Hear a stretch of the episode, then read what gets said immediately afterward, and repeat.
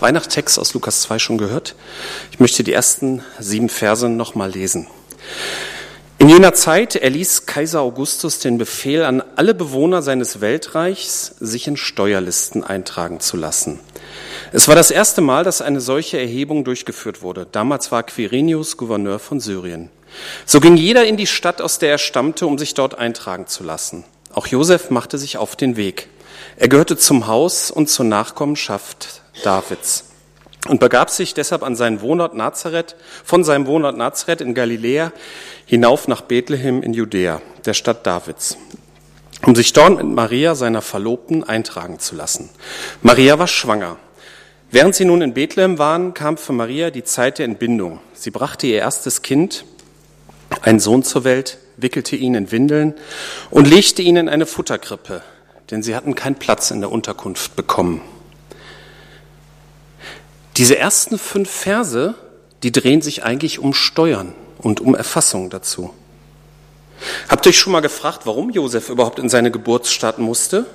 Man hört das immer, hört das jedes Jahr und denkt, ja, es muss so sein. Aber wieso? Was macht denn das überhaupt für einen Sinn?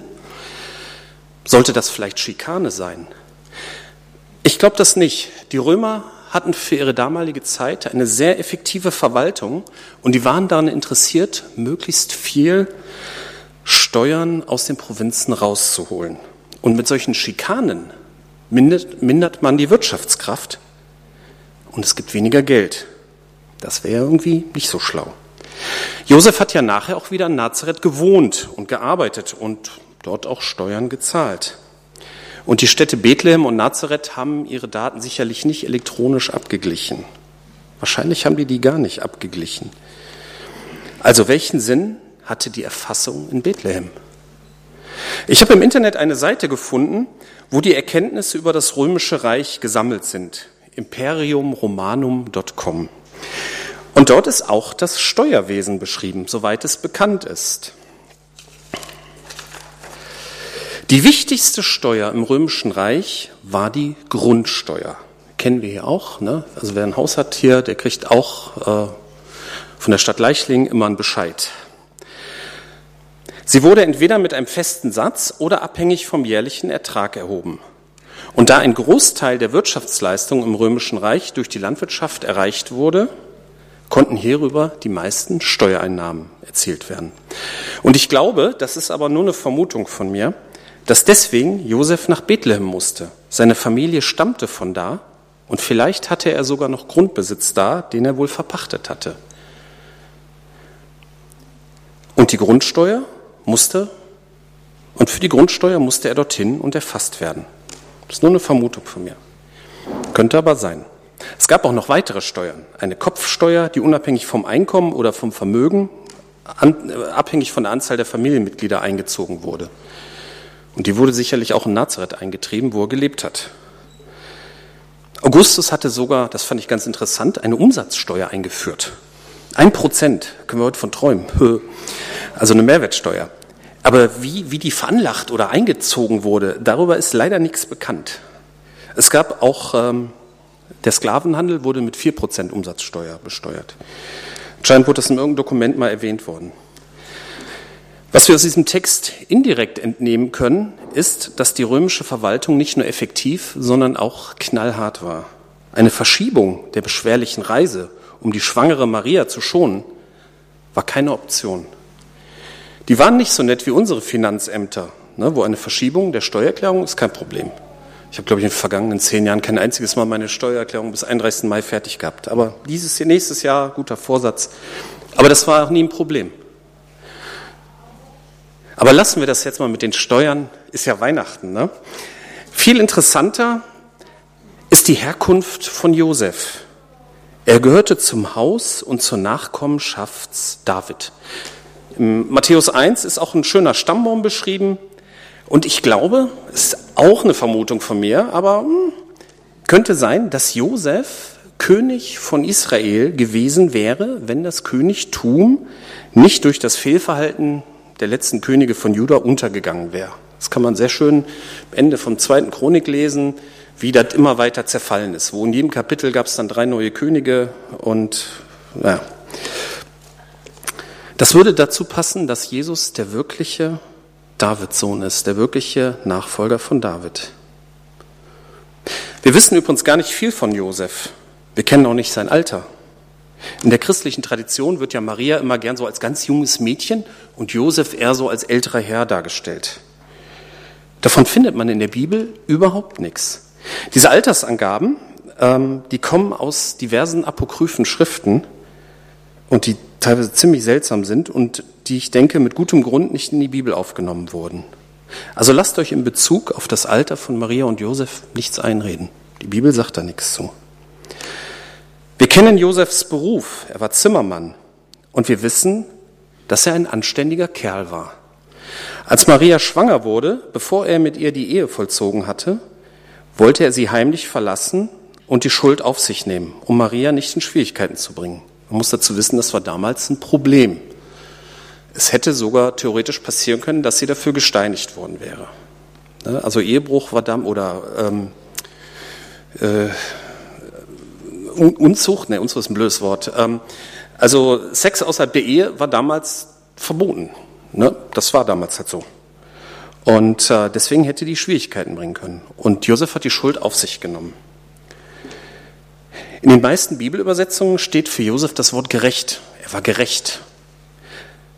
Aber das ist nicht im juristischen Sinn gemeint, sondern umfassender. Er, dieser Begriff, der schließt so die Verantwortung für den Mitmenschen, Liebe und Barmherzigkeit ein. Das ist jetzt nicht von mir, das ist Worterklärung aus der guten Nachricht zu dem Wort gerecht an der Stelle. Und Josefs Verhalten ist in dieser Situation schon so ein Hinweis auf seinen späteren Stiefsohn, auf Jesus. Auch auf Jesus passt das Wort gerecht und noch viel mehr als auf Josef. Er war auch im juristischen Sinne vollkommen gerecht, indem er die gerechte Strafe für unsere Sünden getragen hat. Und er war auch von Liebe, Barmherzigkeit und Verantwortung für die Mitmenschen geprägt. Ich persönlich bin immer sehr beeindruckt, wenn Menschen sich anständiges Verhalten richtig etwas kosten lassen. Aber Jesus hat noch viel mehr gegeben. Er hat alles gegeben für uns, für dich und für mich. Kehren wir zum Text zurück. Zwei Verse beschreiben die Geburt Jesu. Ja, weniger Verse als für die Volkszählung. Während sie nun in Bethlehem waren, kam für Maria die Zeit der Entbindung. Sie brachte ihr erstes Kind, einen Sohn, zur Welt, wickelte ihn in Windeln und legte ihn in eine Futterkrippe. Denn sie hatten keinen Platz in der Unterkunft bekommen. Man fragt sich, wo Ochs und Esel sind. Die kommen wahrscheinlich daher, dass in anderen Bibelstellen, wo eine Krippe erwähnt wird, da tauchen Ochs und Esel halt immer auf. Zum Beispiel Jesaja 1, Vers 3. Ein Ochse kennt seinen Herrn und ein Esel die Krippe seines Herrn, aber Israel kennt's nicht und mein Volk versteht's nicht. Es gibt noch ein paar weitere Stellen dieser Art.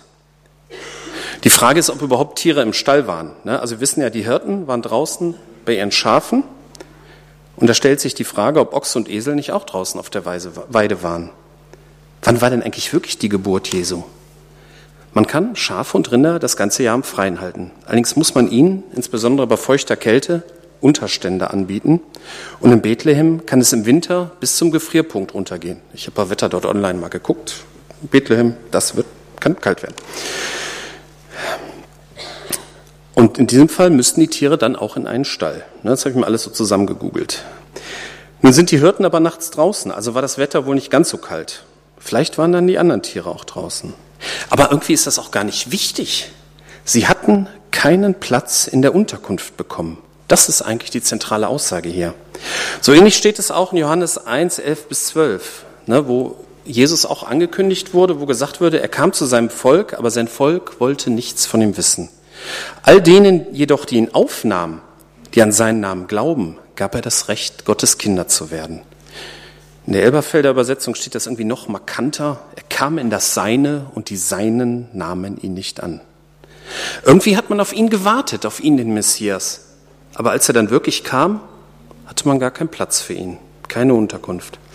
Und ich glaube, das ist gar nicht so selten. Es sind nicht wenige Menschen auf der Suche nach Gott, aber sie wollen ihm nicht wirklich einen Platz, eine Unterkunft in ihrem Leben geben. Der Weg ist das Ziel. Und das heißt ja auch, dass man eigentlich nie zum Ziel gelangen will.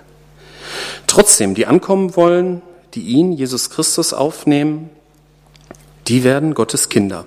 Und das wünsche ich mir auch für mein Leben und für die Gemeinde, dass Gäste, Außenstehende, Nachbarn, wir selbst, falls wir es vergessen haben, erkennen, dass Jesus hier seinen Platz, hier seine Unterkunft hat, dass man ihn hier finden kann und dass wir so leben, dass man uns, uns auch ansieht, dass wir Gottes Kinder sind.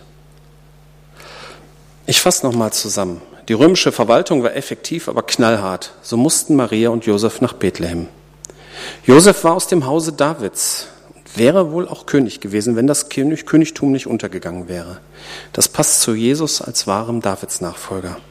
Josef war gerecht, nicht nur juristisch, sondern auch im Sinne von Verantwortung für den Mitmenschen, für Liebe und Barmherzigkeit. Damit war er eine Art Vorläufer von seinem Stiefsohn Jesus. Das Kind hatte keinen Platz in der Unterkunft. Irgendwie wartete man auf ihn, aber als er da war, wollte man ihn nicht. Aber die, die ihn aufnehmen, werden Gottes Kinder. Und das wünsche ich mir für jeden hier. Amen.